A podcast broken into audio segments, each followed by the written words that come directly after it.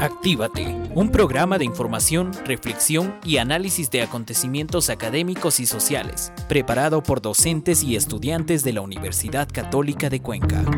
Actívate. Muy buenas tardes amigos y amigas. Gracias por estar con nosotros en compañía de la decana de la provincia del Cañar, Ondas Cañaris. De inmediato arrancamos con este espacio, su espacio, Actívate Adrián Sánchez Galabay les da la cordial bienvenida y hoy queremos iniciar nuestro espacio con el segmento Con la historia prevenimos. Actívate. A continuación presentamos Con la historia prevenimos. Espacio radiofónico en la que se cuenta historias de sobrevivientes de desastres naturales con el fin de salvar vidas. Salvar vidas. Atención, atención. Esto es un simulacro de tsunami.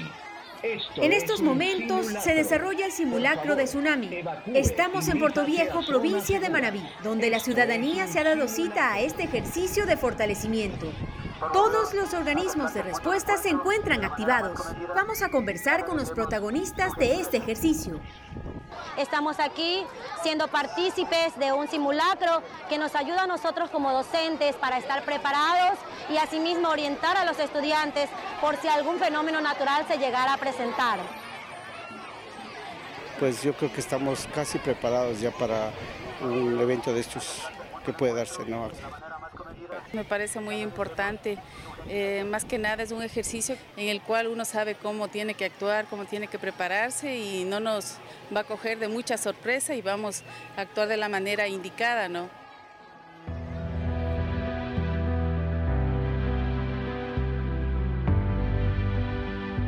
En 2015, la Asamblea General de las Naciones Unidas designó la fecha de 5 de noviembre como el Día Mundial de la Concienciación sobre Tsunamis como una forma de reconocer la importancia de estar preparados, así como de contar con sistemas de alerta que protejan la vida de las personas y prevengan los daños causados por este fenómeno natural.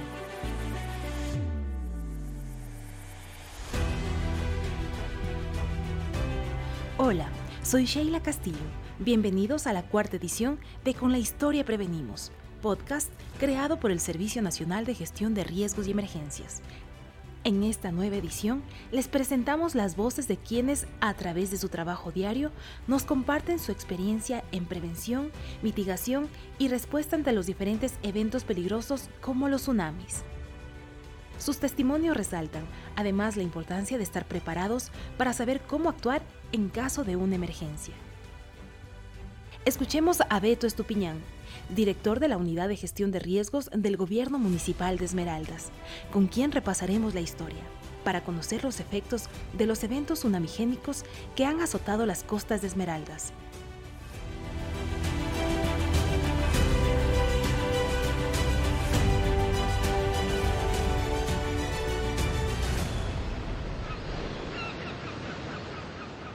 Esmeraldas es una provincia básicamente que ha vivido eventos tsunamigénicos eh, desde mucho tiempo.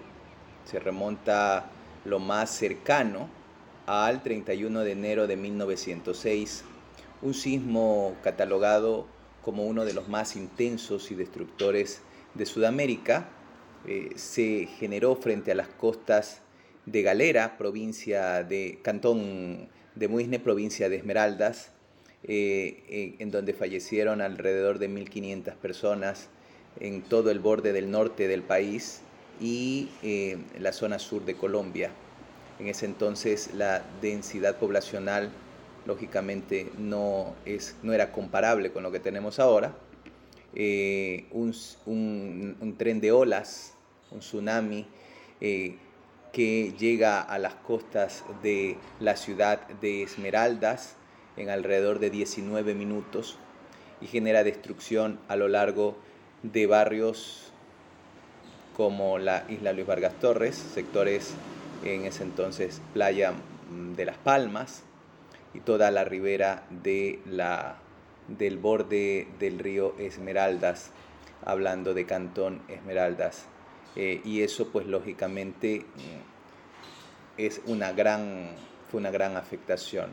Luego tuvimos eventos como el vivido en el año de 1958, el sismo de magnitudes que bordearon los 7.8 grados frente a las costas, en cambio allí de la ciudad de Esmeraldas. Eh, dos personas fallecieron porque el mar eh, se retornó y pues lógicamente afectó a una de las embarcaciones que iban hacia el mar. Eh, también hubo destrucción en variada infraestructura.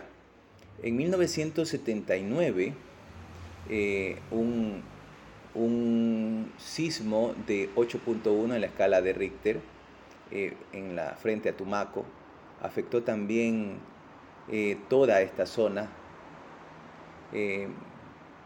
se habla de daños en la infraestructura, en unidades educativas, daños en servicios básicos y también en construcciones, que en ese entonces Esmeraldas, su tipología de la vivienda era viviendas de construcción de caña y de madera, muy poca de cemento. También se afectó en ese entonces la primera construcción del municipio de Esmeraldas. Esmeraldas, al ser una ciudad de gran vulnerabilidad, ha sido un proceso significativo y prioritario a partir de la década del 2000 en los trabajos en materia de reducción de riesgos de desastres, eh, a la implementación del primer plan participativo cantonal de desarrollo, se enmarcó en crear y luego actualizar constantemente los planes de contingencia frente a tsunamis, en trabajar en temas con la cooperación internacional y es por ello que con Oxfam, las instituciones del Ejecutivo lideradas desde el municipio, se trabaja en ese primer plan de contingencia en el país que desde 2008 se eh, implementa.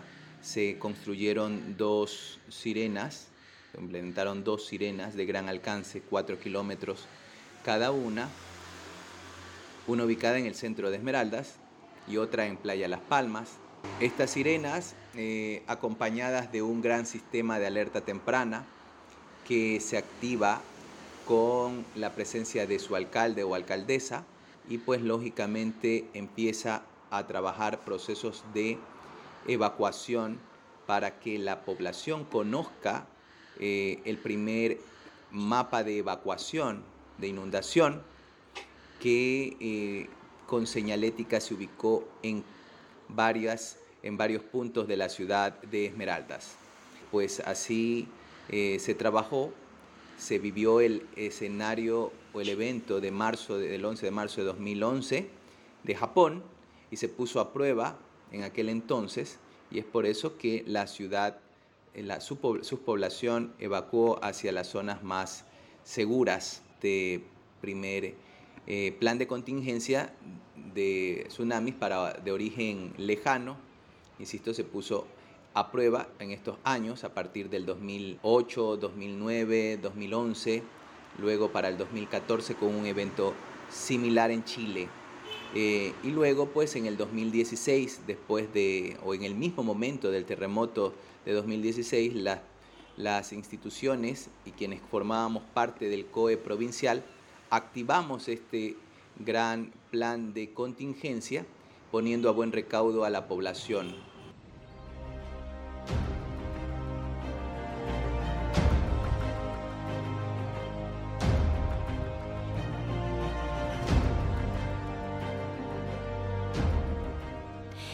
Día Mundial de la Concienciación sobre Tsunamis enfatiza la necesidad de mejoras sustanciales en la cooperación internacional con los países en desarrollo, a través de un apoyo adecuado y sostenible. Dicho reto coincide con el objetivo F de la campaña de las siete metas del marco de Sendai, que busca principalmente reducir la mortalidad mundial causada por desastres, número de personas afectadas a nivel mundial, pérdidas económicas, así como daños en infraestructuras e interrupción de los servicios básicos. Diana Salazar, directora de Políticas y Estándares en Gestión de Riesgos del Servicio Nacional de Gestión de Riesgos y Emergencias, comenta los avances del programa de fortalecimiento ante tsunamis, el cual beneficiará a los habitantes del perfil costero y Galápagos. Eh, si consideramos que para el 2030 más del 50% de la población estará viviendo en las zonas costeras a nivel mundial y que nuestro país eh, se encuentra expuesto a, múltiples amenazas, entre ellas eh, justamente el tsunami, el cual es un evento bastante destructor que si bien es cierto no es recurrente, puede ocasionar pérdidas y daños bastante considerables. En ese sentido, este, la conmemoración del Día Mundial eh, de Tsunamis es una estrategia de prevención muy importante para poder concienciar a toda la población que habita y que visita las zonas costeras de que efectivamente en algún momento un evento de, estas características se podría presentar mm, en las zonas costeras de nuestro país entendiendo que nos encontramos en el cinturón de fuego del Pacífico. Por tanto, eh, estamos propensos a sismos de, gran magnitud y que estos sismos que pueden ocurrir tanto en, el perfil costero, en, en las aguas eh, marítimas de nuestro país o incluso a nivel regional, podrían desencadenar un, un tsunami eh, de considerable tamaño, tal, tal como fue el tsunami del 31 de enero de 1906 que ocurrió frente a las costas de Esmeraldas y que ocasionó eh, daños considerables en las costas del país.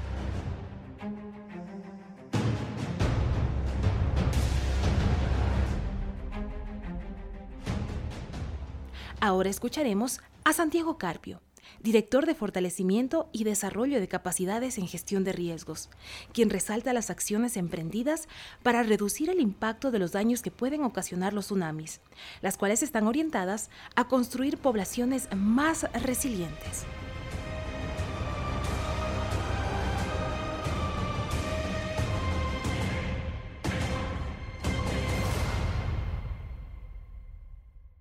Como parte de las acciones para reducir daños y, pérdidas frente a, desastres, eh, se ejecutó distintos programas y proyectos, todos orientados a mejorar la resiliencia de la población. Uno de ellos es el proyecto que se llevó a cabo con la Agencia de Cooperación japonesa, eh, denominado Construcción de Ciudades Seguras y Resilientes contra Desastres por Terremotos y Tsunamis.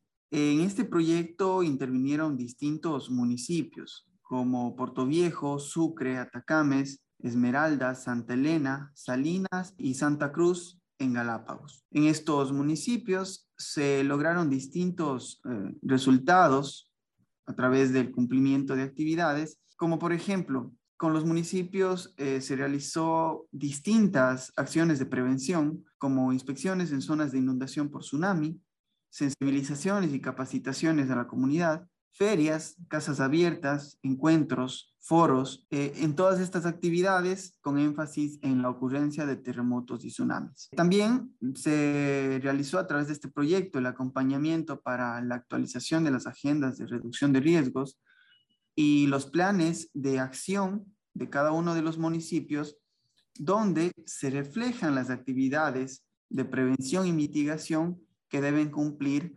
durante cierto periodo. Adicional a esto, se articuló con el Ministerio de Desarrollo Urbano y Vivienda para la generación del Manual de Regulación de Procesos Constructivos, donde se establecen las normas mínimas y parámetros para la construcción en zonas propensas a la ocurrencia de terremotos y tsunamis. ¿sí? Y bueno, en, la, en el componente de respuesta se trabajó en la elaboración de planes donde se establecieron mecanismos de respuesta frente a emergencias y desastres, la identificación de puntos de encuentros y rutas de evacuación por tsunami en cada municipio. Entonces, esto justamente ayuda a que la ciudadanía se involucre y tenga en conocimiento cuáles son las, zonas de, de evacuación, los puntos de encuentro que en un caso pues de suscitarse un terremoto o tsunami, eh, ellos tienen que dirigirse y autoprotegerse a través de, todos estos, estos mecanismos de prevención.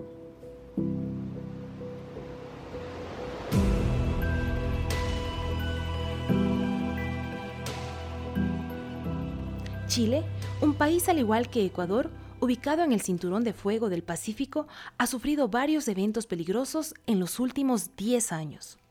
Rodrigo Ortiz, subdirector de gestión del riesgo de la Oficina Nacional de Emergencia del Ministerio del Interior y Seguridad Pública ONEMI de Chile, nos cuenta los avances de su país a nivel de respuesta ante tsunamis y que han servido de modelo para otras naciones con amenazas similares a las nuestras.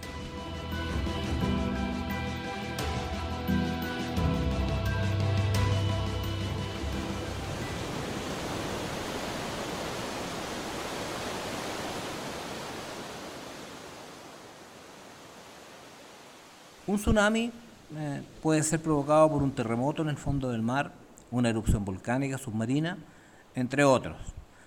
Eh, ante la ocurrencia de lo anterior, se produce un gran movimiento de masa de agua a gran velocidad que al llegar a la costa disminuye su velocidad pero se incrementa la altura de esta. Esto trae como consecuencia la irrupción de esta gran cantidad de agua hacia el interior, poniendo en riesgo a las comunidades costeras y su infraestructura. Chile tiene un, largo historial de terremotos y tsunamis, de grandes terremotos. El más grande del mundo se ha producido en Chile y también que provocó un tsunami que eh, mató gente incluso hasta en Japón. Años después, el 27 de febrero del 2010, se produjo otro, terremoto, 8.8, con un tsunami que también causó muchos efectos, fatalidades en eh, la población chilena. Esto marca un punto de inflexión en, la manera que tenemos para enfrentar esa amenaza. Hoy día el país cuenta con un, con un sistema nacional de alarma de maremoto eh, integrado por el Centro Sismológico Nacional y el Servicio Hidrográfico y Oceanográfico de la Armada y la Oficina Nacional de Emergencia ONEMI. Eh, los procesos de activación, comunicación y coordinación se encuentran establecidos en un protocolo que se actualiza permanentemente en función de las lecciones aprendidas, tanto en nuestro país como en el exterior. Asimismo, lo que demoraba el servicio en determinar si un sismo era capaz de generar un tren de olas que causase afectación en la costa se redujo de 20 a 6 minutos aproximadamente, tiempo valioso frente a una evacuación.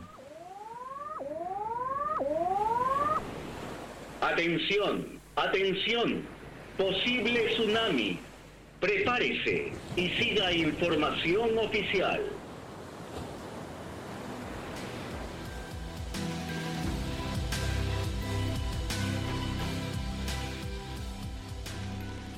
La experiencia de Chile puede aportar mucho. Además de los avances en temas operativos comentados anteriormente, en ONEMI hemos desarrollado una serie de programas de preparación de cara a la ciudadanía, destacando Chile Preparado, simulacros, con cerca de 11 millones de personas que han participado en ejercicios de este tipo, el Plan Familia Preparado, apuntado al autocuidado, y el Plan Integral de Seguridad Escolar, que tiene que ver con comunidad escolar preparada.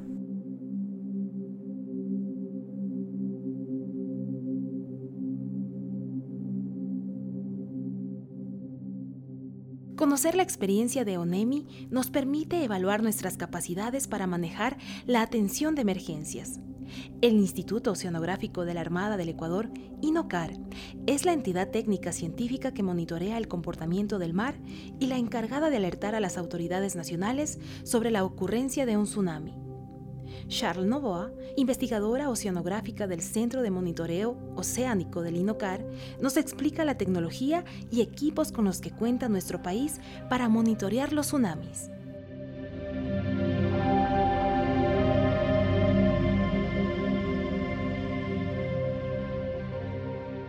Nosotros tenemos un sistema de alerta de tsunami muy sofisticado. Está acorde a los estándares a nivel mundial este, este sistema es de tecnología avanzada, es un sistema de boyas que tenemos. Nosotros tenemos dos boyas que están instaladas al frente de Pedernales, la una, y la otra al frente de Manta.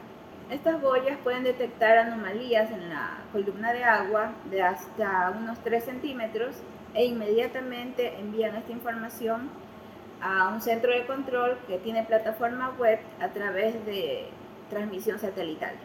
En el momento en que es detectado un tsunami, se emite una alerta en nuestra aplicación de las boyas. Eh, se emite un sonido y además también la pantalla se vuelve de color rojo, de tal forma que uno pues se impresiona con, con esta alerta, enseguida revisa los registros, qué tanta es la perturbación, se analiza la amenaza, porque tenemos un, un método en el cual nosotros tenemos determinado qué alturas de olas son amerita emitir un boletín, que puede ser un boletín de información, puede ser un boletín de advertencia o puede ser un boletín de alerta. Si las alturas que se esperan son mayores de un metro, entonces inmediatamente se hace un boletín de alerta. Este boletín que nosotros emitimos llega al Servicio Nacional de Gestión de Riesgos y Emergencias y en el caso de un evento de tsunami que ha sido catalogado como peligroso, es decir, alturas mayores de un metro, se hace la alerta a la ciudadanía. Pero quienes son los encargados es el Servicio Nacional de Gestión de Riesgos y Emergencias en base a la información que nosotros damos, es decir, analizamos la amenaza de peligro de tsunami. Anteriormente, cuando hubo el sismo de 1906 que generó un tsunami que afectó a las costas de Colombia y a las costas de Ecuador, en esa época no nos afectó, no hubo tantas pérdidas personales porque no estaba tan habitada la provincia. Pero en Tumaco, en cambio, hubo cerca de 1.500 personas fallecidas. Entonces, en esta situación, un sismo de esa magnitud sería devastador si la ciudadanía no está lo suficientemente preparada para tener una respuesta rápida ante una alerta de tsunami.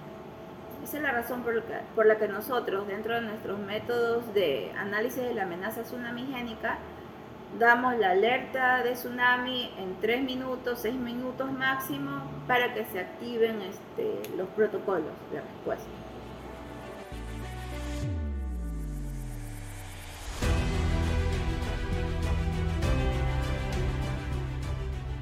Través de la historia y de aquellas personas que han vivido experiencias negativas durante eventos peligrosos, podemos prevenir y gestionar los riesgos. Según la Organización de las Naciones Unidas, para el 2030 se estima que el 50% de la población mundial vivirá en áreas costeras propensas a inundaciones, tormentas y tsunamis. Tener planes y políticas para reducir el impacto de los tsunamis ayudará a construir una mayor resiliencia y a proteger a las poblaciones vulnerables. Muchos protagonistas de esta región y del mundo trabajan de manera incansable para que vivamos en ciudades más seguras, a pesar de los fenómenos naturales que nos pueden afectar.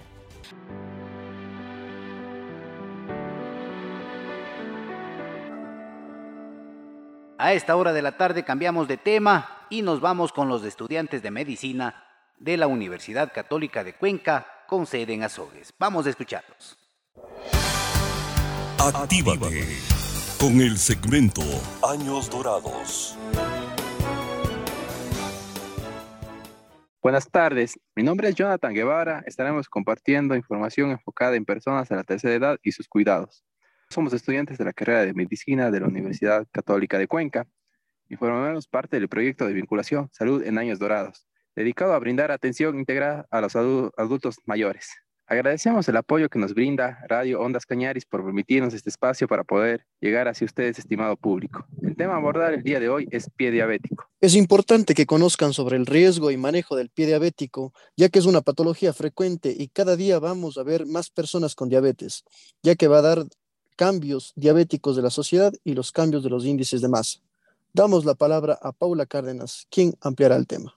Claro, buenas tardes. En esta época hemos visto que hay un cambio en el tipo de trabajo, ya que hace 50 años el trabajo estaba relacionado a la agronomía y había mucha más actividad física.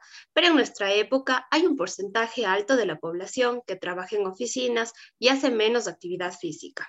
O sea, realizan acciones tipo administrativo o relacionados con el mundo del desarrollo tecnológico, dejando a un lado el ejercicio o muchas veces hasta el simple caminar. La tecnología se ha apoderado de la población mundial cobrando un gran precio, y el precio se llama obesidad.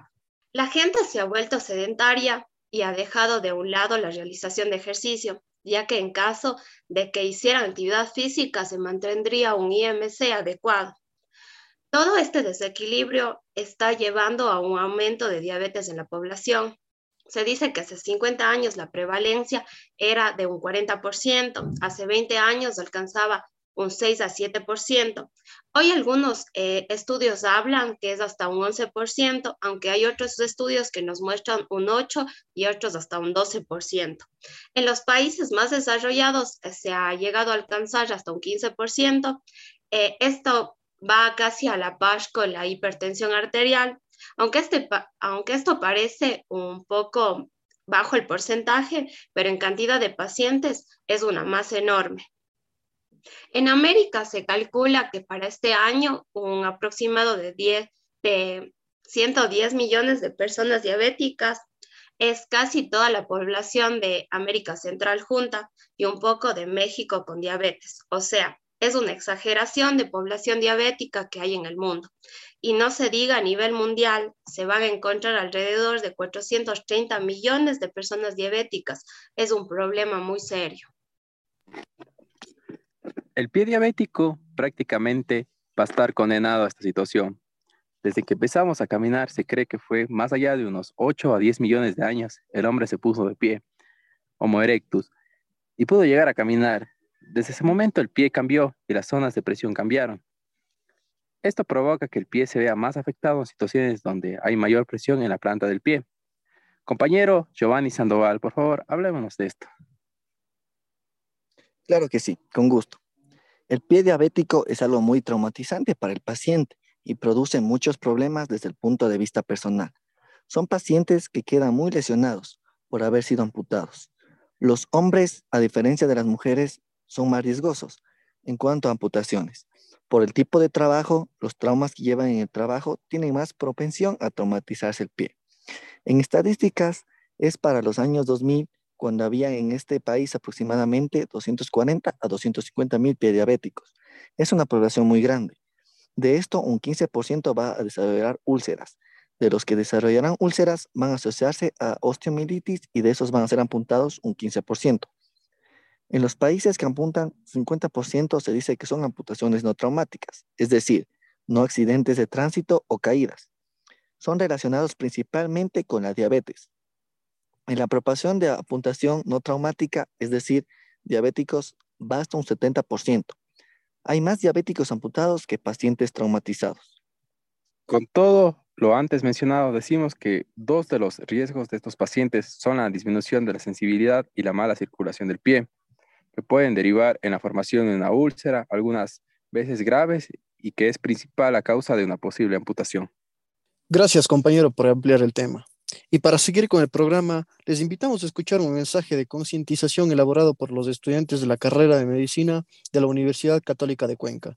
Compañera Paula Cárdenas, por favor, prosiga. En el caso de que un paciente observe una úlcera, debe acudir lo antes posible al especialista, no únicamente para curarla, sino para diagnosticarla y diseñar un tratamiento personalizado lo más adecuado a su caso. En muchos casos, las curas corren a cargo de un buen equipo de enfermería. Continuamos. El siguiente invitado, Brian Pesantes, nos hablará de los síntomas de pie diabético. Claro, buenas tardes. Eh, los síntomas más habituales que se presentan dentro de esta patología van a ser la pérdida de la percepción ante los estímulos dolorosos, presiones excesivas, cambios de temperatura y la propiocepción del pie. También tenemos lo que es la atrofia y la debilidad de la musculatura de la extremidad inferior, lo que produce deformidades de los pies y aumento de las presiones en determinadas zonas del pie. Va a hacerse presente también lo que es la sequedad de los pies, dejando la piel más frágil y con tendencia a agrietarse. Eh, por otro lado, va a presentarse lo que son edemas y distensiones vasculares. La enfermedad vascular periférica va a producir alteraciones del trofismo del pie. Esto hace que la piel sea más sensible al estrés biomecánico, dificultando lo que es la cicatrización y alterando muchos de los mecanismos de defensa inmunitarios.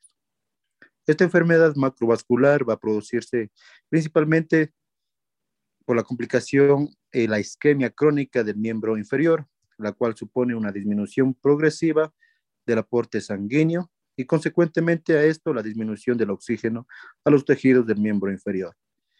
Entre los principales síntomas que se destacan en esta patología, vamos a tener lo que es la claudicación intermitente, que es la llamada enfermedad del escaparate. Esto va a producir dolor con la deambulación y obligando al paciente a pararse, llegando incluso a ser invalidante. Otro de los síntomas, vamos a tener lo que es el dolor en el paciente cuando está en reposo. Típicamente esto se va a dar eh, nocturno, que se requiere de dosis superiores de analgésicos y habitualmente eh, suele, suele proceder a la aparición de lesiones tróficas. Por otro lado, tenemos lo que son las lesiones tróficas, son lesiones en zonas acras eh, de presión localizadas en los dedos y en el talón del pie. Estos van a ir ligadas a signos inflamatorios por infecciones asociadas. También tenemos los, son los cambios en la coloración de la piel del pie y finalmente el trofismo de la piel, es decir, una piel seca, fina, con ausencia de vello, uñas engrosadas y una atrofia de la grasa plantar del pie. Finalmente termino mencionando que el pie diabético se define como la infección, una ulceración, una destrucción de los tejidos profundos del pie, asociado a lo que son a neuropatías o enfermedades vasculares periféricas de diferente magnitud.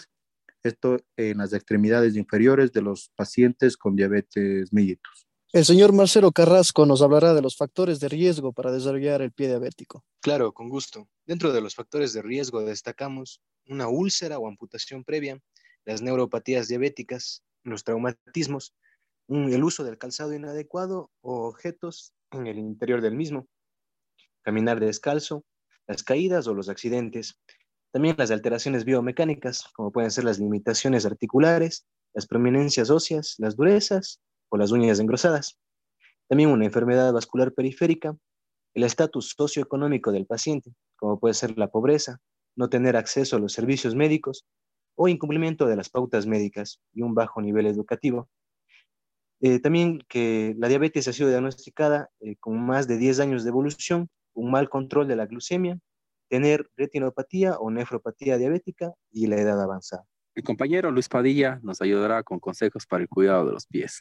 Claro, debemos tener en cuenta principalmente que los zapatos deben llevarse con calcetines, ya que evitan que el pie se deslice y van a proteger de los roces.